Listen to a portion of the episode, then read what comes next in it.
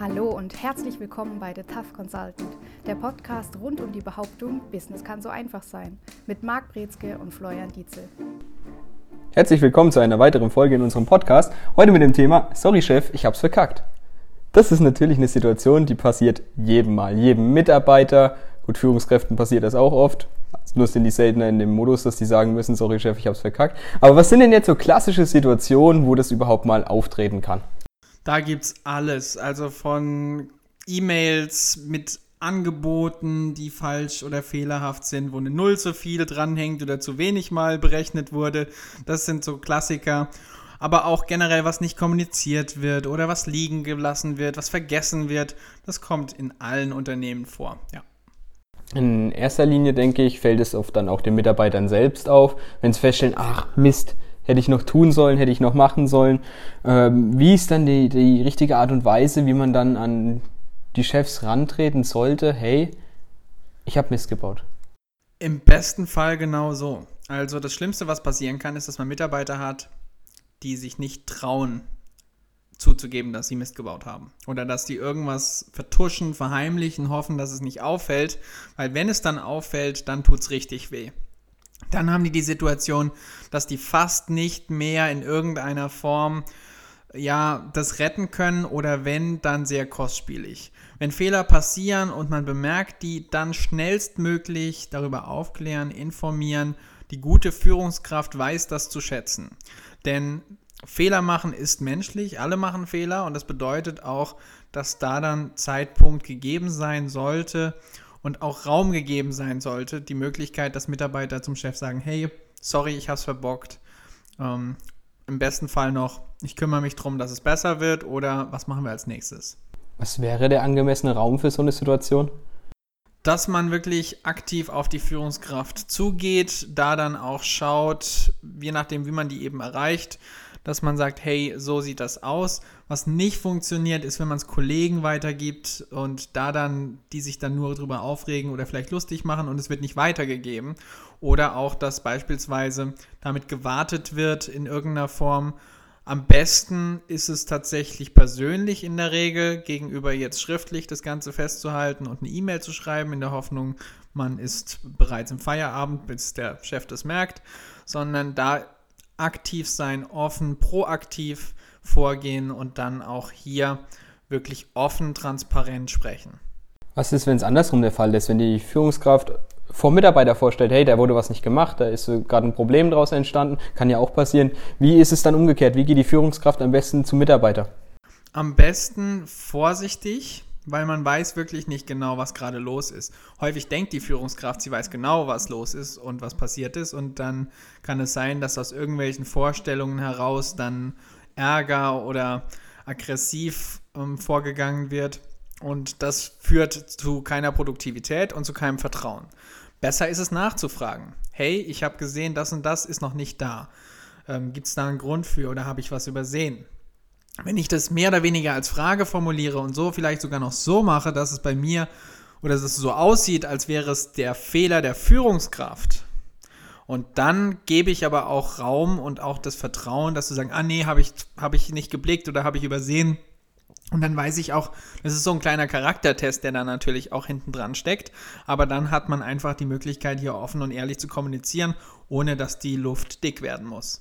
Oft sind es ja auch so Situationen, wo was vergessen wird, was regelmäßig vergessen wird. Jetzt beispielsweise so ein, so ein Bereich aus dem Daily Business, sage ich mal, was jeden Tag gemacht werden muss und das wird halt oft vergessen. Ich möchte mal ein Beispiel aus dem Privatleben mit einbeziehen. Freundin zu Hause, Blume steht im Fenster, sie lüftet ziemlich gerne.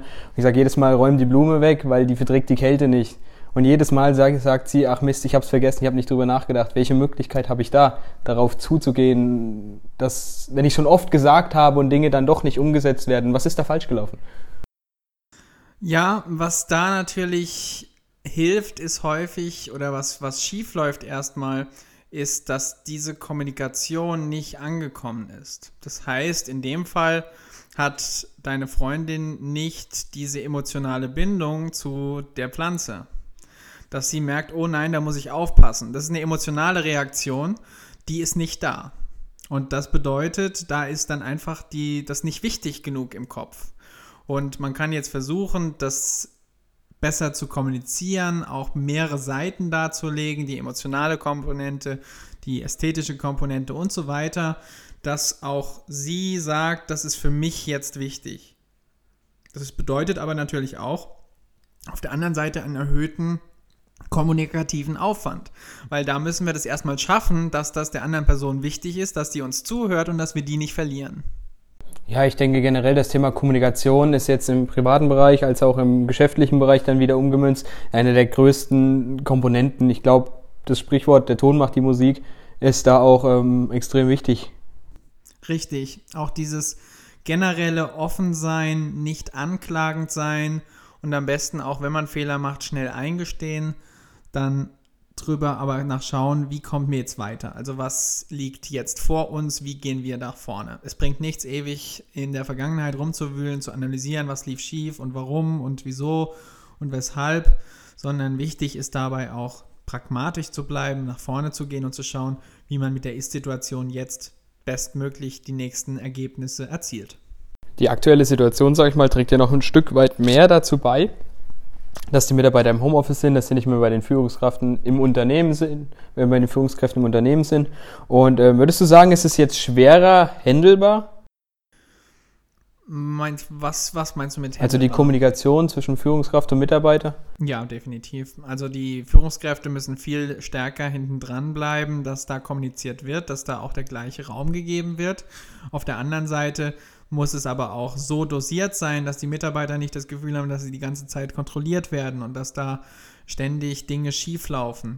Mitarbeiter sind aber auch stärker gefordert. Das heißt, viele Mitarbeiter hatten bis jetzt noch nicht das Problem vor Homeoffice, dass die auch ganz stark kommunizieren müssen und weiter kommunizieren müssen, was die gerade machen, woran sie arbeiten, dass sie auch ständig Updates geben.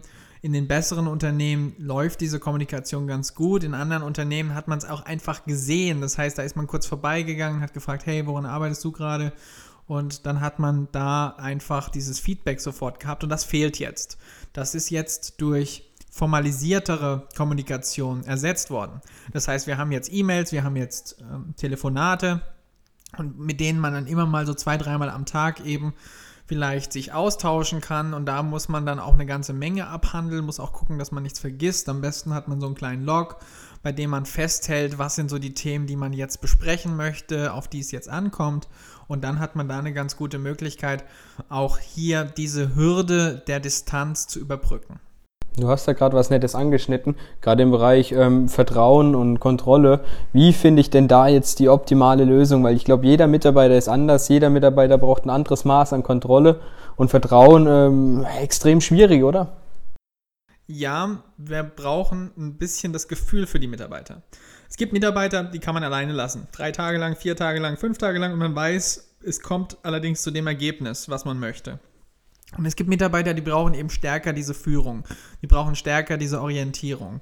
Die müssen dann schauen, beziehungsweise die brauchen diesen Input von der Führungskraft, die dann sagt, hey, das jetzt, das steht jetzt an, das steht jetzt an, dass man da dann auch einfach diese, ja, diese Gewohnheit, diese Routine mit reinbringt und denen dann aber auch die Hilfestellung gibt, die sie brauchen, um dann ihre Aufgaben zu erledigen da braucht es ein bisschen Feingefühl von der Führungskraft und die muss sich ein bisschen stärker damit auseinandersetzen, was denn tatsächlich Stärken und Schwächen von den Mitarbeitern sind, auch wieso die Charaktereigenschaften sind von den Mitarbeitern. Und wenn die das lernen bzw. sich darüber informieren, dann fällt es meistens leichter, allen Beteiligten wirklich erfolgreicher und produktiver zu sein. Ich glaube, wenn dieses Stadium erreicht ist, dass ähm, die Führungskraft ähm, ein gutes, eine gute Verbindung zum Mitarbeiter aufgebaut hat, dann ist es auch so, selbst wenn das nicht so laufen sollte, wie, wie sie das für die Führungskraft eingeschätzt hätte, dass der Mitarbeiter von sich dann auch sagt, hey, kannst du mich nochmal anrufen, ich bin gerade unsicher in dem, dem, dem und dem Bereich. Oder auch die andere Seite, hey, brauchst du mich dreimal am Tag anrufen, das läuft, dass dann auch wieder automatisch die Kommunikation sowieso gegeben ist, dass wenn was nicht passt, dass das angesprochen wird einfach.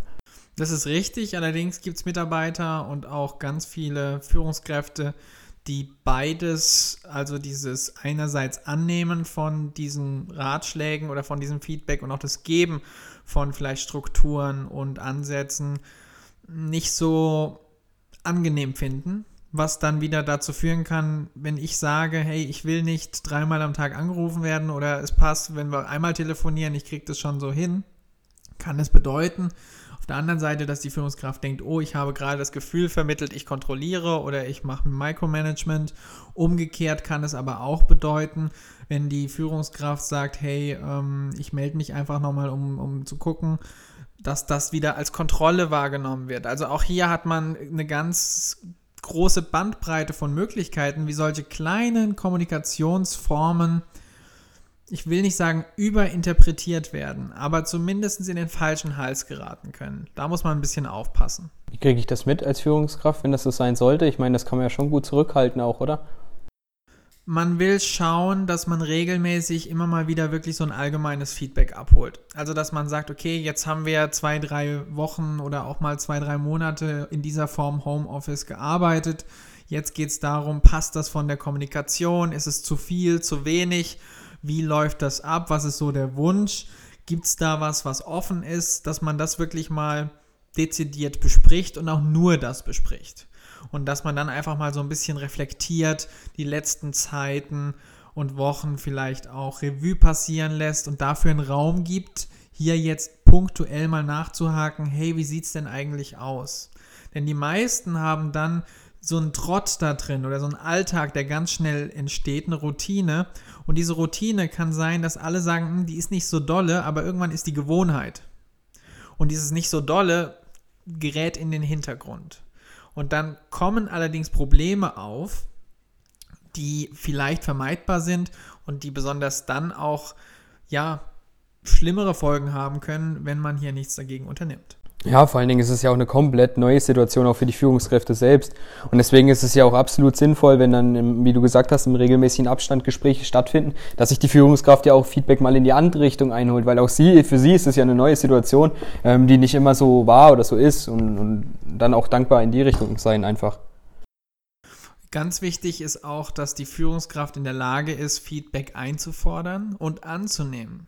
Es gibt leider immer noch viel zu viele Führungskräfte, die sehr beratungsresistent sind und die ihre Art des Arbeitens haben und links und rechts da nicht viel übrig lassen.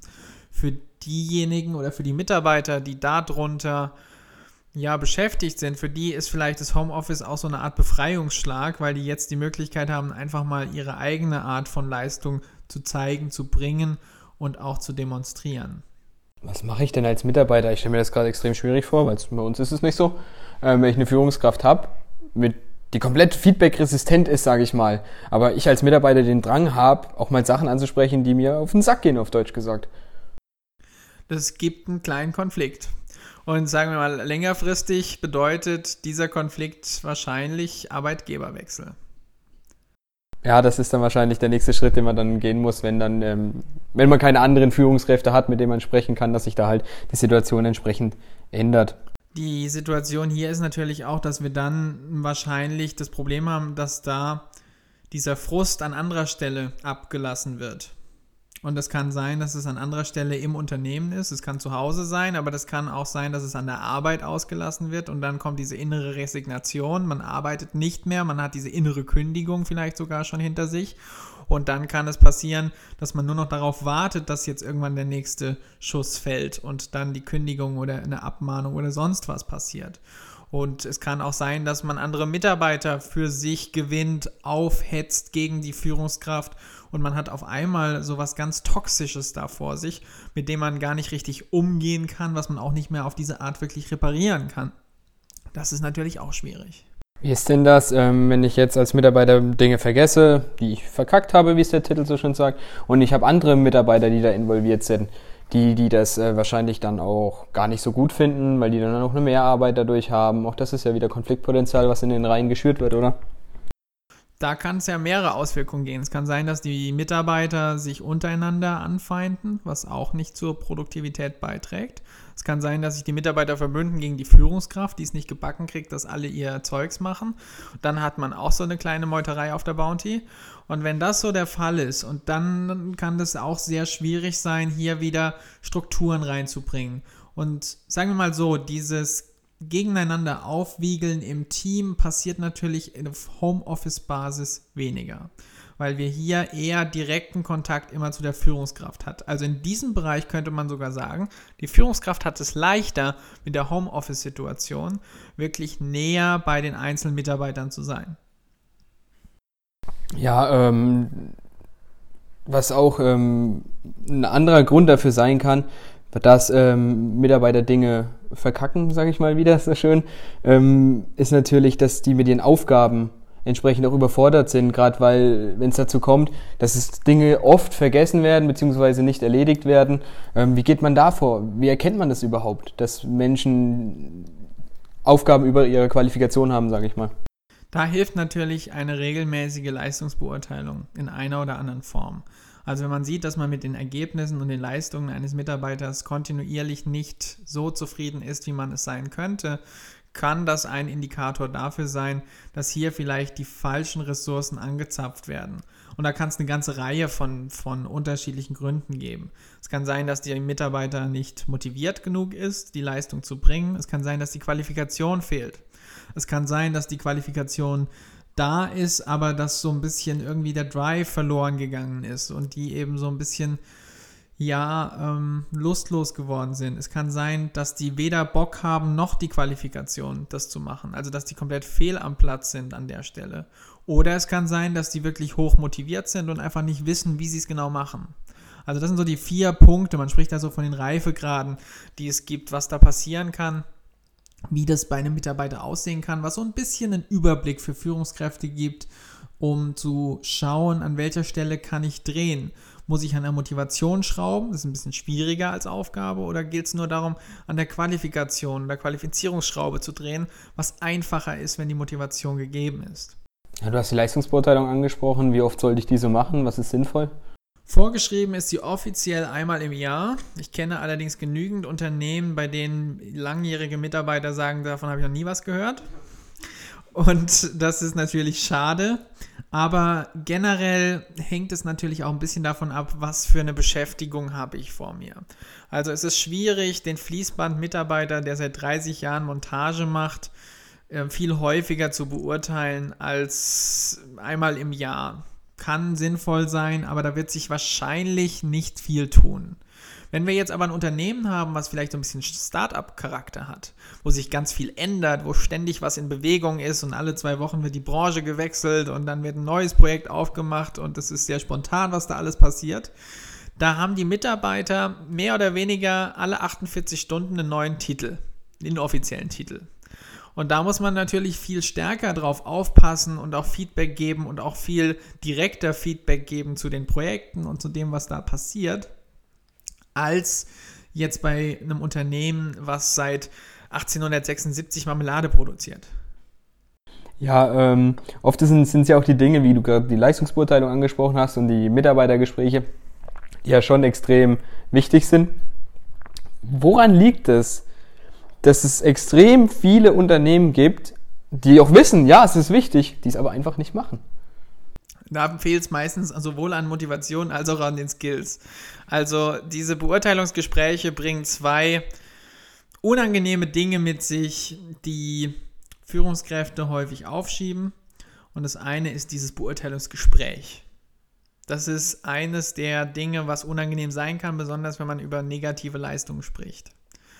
Das ist was, das ist so ein bisschen Konfrontation und das bedeutet auch, diese Situation ist nicht die angenehmste Situation. Zweites Ding, was die Führungskräfte gerne aufschieben, ist tatsächlich die Beurteilung selber. Also zu beobachten, Kriterien auszuwählen, nach denen beobachtet wird, dann auch zu schauen, wie agiert die Person und dann direktes Feedback vorbereiten. Das bedeutet Arbeit. Und es gibt Unternehmen, da sind die Strukturen sagen wir mal, sehr schwierig, dass eine Führungskraft wirklich intensiv das für alle Mitarbeiter machen kann.